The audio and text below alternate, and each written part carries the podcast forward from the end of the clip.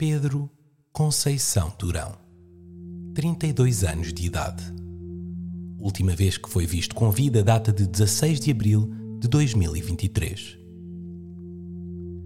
Depois da minha malfadada visita às construções Britaldo ter desembocado numa detenção, vi-me obrigado a subornar alguns polícias. Acontece que a inflação também chegou ao mundo da corrupção e o preço do suborno aumentou bastante este ano. Tudo o que tinha guardado para dar uma prenda de Natal ao meu filho desapareceu. Mas de qualquer das maneiras, a mãe não me deixa estar com ele, por isso até poupa em correios. E o que é um presente materialista para uma criança traumatizada comparado com a verdade jornalística? Exato. A melhor dádiva que posso oferecer não se compra nos hipermercados. Neste caso, é a verdade. E compra-se à polícia.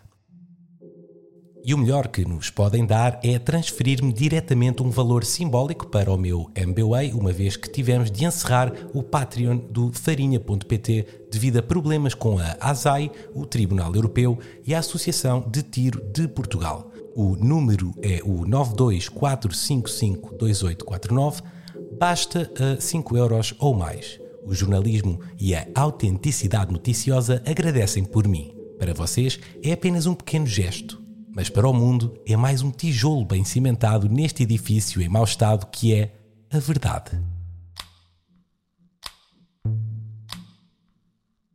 Já tinha estabelecido a teoria de que Pedro estava a preparar uma espécie de explosivo abastecido a batata noisette e que a reunião com Britaldo foi a última interação pessoal da qual temos conhecimento.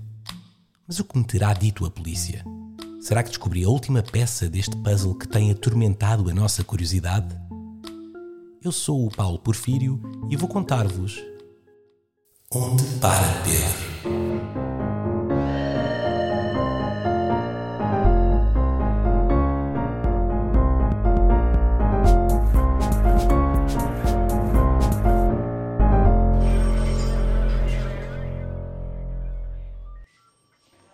A operação estava a decorrer há seis anos. O engenheiro Britaldo, CEO das construções Britaldo, é suspeito em casos de apostas offline, trading de pinhões ilegal e tráfico humano, que é a venda sem permissão de artigos da humana. É tudo o que lhe posso dizer, posso sobre, dizer o sobre, o caso. Paula Castanho, agente da Polícia Judiciária e correspondente do MI5, que aceitou falar connosco sob nome fictício, pois, na verdade, é uma espiã revela-nos que as forças secretas estão no encalço de Britaldo há muito tempo e aquela era a única oportunidade de o apanhar. Porque, e cito, isto das task force policiais é muito giro, mas primeiro que se consiga arranjar um horário onde todos possam é uma cega rega. Foi, infelizmente, no preciso momento em que tinha entrado no escritório. De poucas palavras e mãos de lenhador, Paula aceitou uma lista de perguntas que lhe dei para fazer no interrogatório a Britaldo. Perguntas essas que eram: onde se vê daqui a 10 anos? Quem é o GOAT, Messi ou Kendrick? E qual a sua ligação a Pedro Durão? Basicamente, o prédio onde mora, morava o Pedro, foi feito pelas construções Britaldo. O Pedro foi falar com ele para ter acesso à planta do imóvel a planta de edificação. Neste caso, é o documento que contém informação detalhada da distribuição das divisões do imóvel, com as respectivas áreas e dimensões. Não é uma gerbera. É uma gerbera. Esclarecido, arranco do quartel em direção ao meu único amigo, que ainda atendia às minhas chamadas sem me pedir o dinheiro que lhe devia. Só ele me poderia ajudar a juntar as partes todas deste quebra-cabeças dado o interesse súbito por bombas e o requerimento da planta de edificação do imóvel, que neste caso é um documento, não é um sobreiro, começou a parecer-me óbvio que Pedro queria explodir qualquer coisa ou alguma parte do seu prédio. Este é o cientista DJ Kamala, nome real. Muitas vezes a ele recorri em pesquisas mais académicas ou em alturas de confusão intelectual.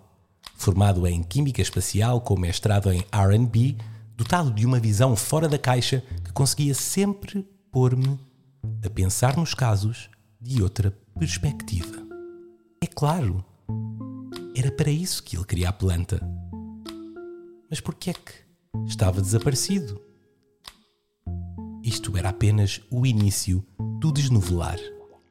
Bom, diria que o incêndio que ele diz ter sido o resultado de uma receita de panado não passa de uma mentira. Foi, na verdade, a primeira tentativa de explosão do Pedro e correu mal. A partir daí, ele começou a ter mais cuidado, nomeadamente com a higiene. É uma teoria válida. Mas onde estará ele agora? Parece-me bastante óbvio.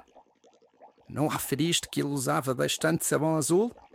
O sabão azul é um condutor de energia cósmica que te permite atravessar buracos negros e quebrar a dimensão do espaço e tempo percepcionados pelos humanos. Bem preparado, o propal de sabão azul e batata noisette consegue colocar numa galáxia a escolha se houver falhas no derivado. No derivado. Estava resolvido o mistério. Depois do meu amigo, doutor em Física Nuclear e com vasta obra publicada sobre o Nelly, DJ Kamala, me ter explicado, tudo passou a fazer sentido. Pedro tinha ativado um portal de viagem interestelar através do conhecimento que adquiriu na comunidade Masturbastur. Com a planta do seu prédio, e planta neste caso é um documento, não é um mini bonsai, descobriu o sítio com mais propensão ao teletransporte celestial e bastou usar a quantidade certa de sabão azul e batata noisette. O bilhete isto não é o que parece. Comprar batatas noisette. Era com o intuito de deixar instruções à sua esposa, que também está dada como desaparecida neste momento, para ir ter com ele. Adeus, Pedro. Adeus, Pedro.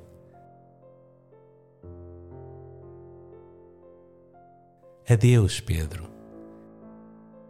Nunca saberemos o porquê de teres partido, infelizmente mas toda a nossa equipa do Farinha deseja que se. Isto é tudo mentira! Desculpe? Quem é o senhor? Eu sou o psiquiatra do Pedro e o que você está a fazer é um atentado ao jornalismo decente. É puramente conspirativo e longe da verdade. Como é que apareceu aqui? Boot. Mas a esposa do Pedro contou-me que ele nunca chegou a ir à consulta. É o Maldrabona também. Não acredito. É, pois é, pois é. E para além disso, é mau profissional. Então e os mantras? E os berros que ele dava muito alto a dizer que havia capos no prédio? As horas que ele passava à porta com o caderno? Nada disso conta para si, seu burro. O seu filho nem gosta de si? Eu não lhe admito. O que aconteceu é bastante simples. Pedro sofreu, de facto, uma queimadura grave de terceiro grau a fazer pamados. Não há volta a dar. E por mais embaraçoso que isso seja, é verdade.